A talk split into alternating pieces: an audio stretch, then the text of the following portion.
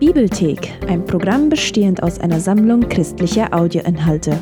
Der Prophet Jeremia erlebte sowohl die Zeit vor dem Exil Israels als auch die Zerstörung Jerusalems und die Wegführung nach Babylon selbst mit.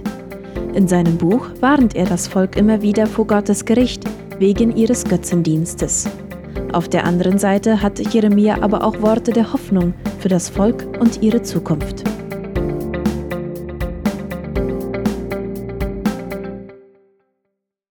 Das Buch des Propheten Jeremia. Jeremia war ein israelitischer Priester. Er lebte und wirkte in den letzten Jahrzehnten des südlichen Königreichs von Juda. Er war als Prophet berufen, um die Israeliten vor ernsten Konsequenzen zu warnen. Sie hatten nämlich den Bund mit Gott durch Götzendienst und Ungerechtigkeit gebrochen. Jeremia sagte sogar voraus, dass das babylonische Reich Gottes Werkzeug sein wird, um das Gericht über Israel zu bringen.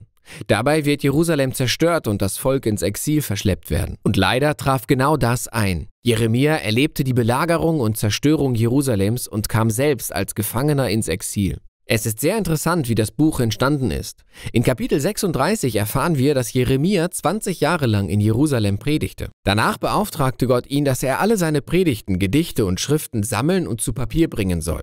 Deshalb stellte Jeremia einen Schreiber namens Baruch ein, der alles in einer Schriftrolle zusammenstellte und aufschrieb. Außerdem hatte Baruch auch viele Geschichten über Jeremia gesammelt und alle Elemente miteinander verbunden. Daher liest sich das Buch wie ein großer Sammelband. Alles ist so angeordnet, dass klar wird, Jeremia ist ein Prophet und Botschafter für Gottes Gerechtigkeit und Gnade. Das Buch fängt damit an, dass Gott Jeremia als Propheten beruft. Seine Berufung hat zwei Aspekte. Er soll Prophet einerseits für Israel, andererseits aber auch für die ganze Welt sein. Seine Worte sollen sowohl entwurzeln und niederreißen, als auch pflanzen und aufbauen. Anders gesagt, er wird Israel anklagen und vor Gottes Gericht warnen, aber auch eine Botschaft voller Hoffnung für die Zukunft bringen. So bekommen wir schon zu Beginn eine perfekte Zusammenfassung der Kapitel 1 bis 24.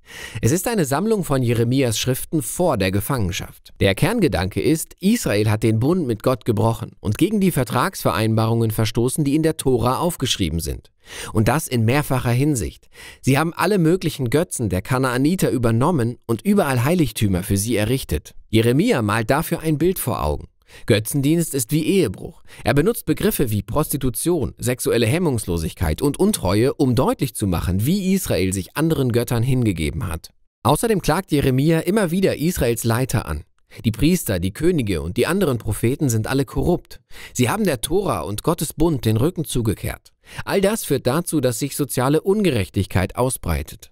Die verletzlichsten von allen Israeliten, Witwen, Waisen und Flüchtlinge, wurden ausgenutzt und übergangen. Das widersprach ganz klar den Gesetzen der Tora, aber Israels Anführer schien das nicht einmal zu kümmern. Kapitel 7 ist das klassische Kapitel, in dem alle diese Themen zusammenkommen.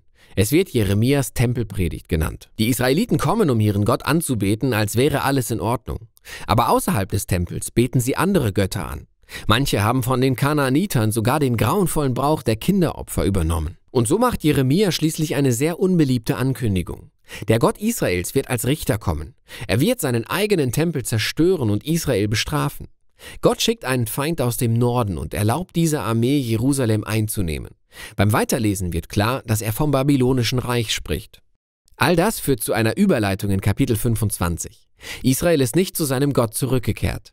Im ersten Jahr des neuen babylonischen Königs Nebukadnezar bekommt Jeremia von Gott einen Auftrag.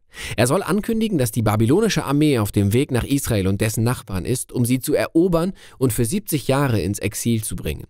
Wegen Israels Götzendienst und Unrecht vergleicht Jeremia Babylon mit einem Weinglas, bis zum Rand gefüllt mit dem gerechten Zorn Gottes. Israel und die anderen Völker müssen aus diesem Glas trinken. Dieses Kapitel ist entscheidend für den Aufbau des ganzen Buchs, denn von hier an liegt der Fokus auf dem bevorstehenden Angriff von Babylon. Zuerst auf Israel in den Kapiteln 26 bis 45, dann auf die anderen Völker in den Kapiteln 46 bis 51.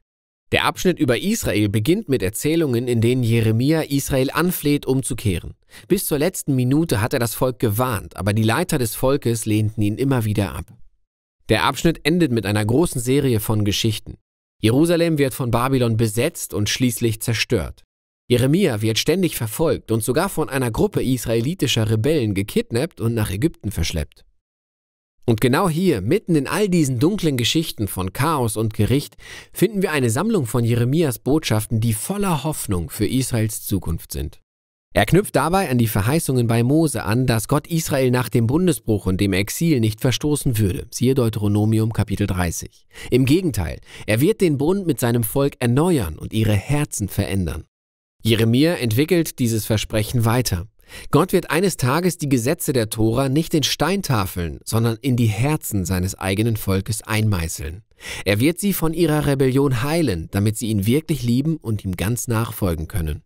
Und so wird Israel eines Tages ins Land zurückkehren. Und der Messias, der versprochene Nachfahre von David, wird kommen. Und dann werden alle Völker erkennen, dass Israels Gott der wahre Gott ist. Wir sehen in diesen Kapiteln, obwohl Israel Gott so untreu war, lässt er nicht zu, dass Sünde das letzte Wort hat. Seine eigene Treue garantiert, dass alle seine Versprechen erfüllt werden, komme was wolle. Die Sammlung von Gedichten am Ende beschreibt, wie Gott durch Babylon auch die Nachbarvölker richten wird, also Ägypten, die Philister, Moab, Edom, Ammon, Damaskus, Hasor. Dann aber kommt die Überraschung. Die längsten Gedichte am Schluss kündigen an, dass Gott auch über Babylon das Gerichtsurteil fällen wird. Obwohl Gott diese Nation gebraucht, um seine Gerechtigkeit durchzusetzen, billigt er nicht ihre Gewalt und ihren Götzendienst. Auch Babylon wird sich dem Anspruch von Gottes Gerechtigkeit stellen müssen. Damit verurteilt Jeremia ihren Stolz und ihre Ungerechtigkeit. In diesen Gedichten wird Babylon als übermächtige Nation beschrieben und erinnert uns an das Babylon, das wir aus 1. Mose 11 kennen. Babylon ist zum Sinnbild einer rebellischen Nation geworden. Weil sie stolz auf ihren Reichtum und ihre Kriegserfolge sind, wird Gott sie der Zerstörung überlassen. Das Buch endet mit einer Geschichte, die auch am Ende von Zweite Könige steht. Sie berichtet von Babylons letztem Angriff auf Jerusalem. Die Stadtmauern werden zerstört, der Tempel wird abgebrannt und die Bewohner werden ins Exil gebracht. Damit wird klar, dass sich Jeremias Gerichtswarnungen aus Kapitel 1 bis 24 erfüllt haben. Das Kapitel endet mit einer kurzen Geschichte von Israels gefangenem König Joachim. Er ist ein Nachkomme von König David. Der König von Babylon lässt ihn aus dem Gefängnis frei und zeigt ihm seine Gunst. Er lädt ihn sogar ein, für den Rest seines Lebens am königlichen Tisch zu essen. Und so endet das Buch mit einem kleinen Hoffnungsschimmer. Und es erinnert uns an Jeremias Hoffnung aus Kapitel 30 bis 33. Gott hat sein Volk nicht vergessen und auch nicht sein Versprechen von einem zukünftigen König, der ein Nachkomme von David sein wird. Auch wenn das Buch Jeremia viele Warnungen und viel Gericht enthält, finden wir in den letzten Worten eine Hoffnung für die Zukunft. Und darum geht es im Buch des Propheten Jeremia.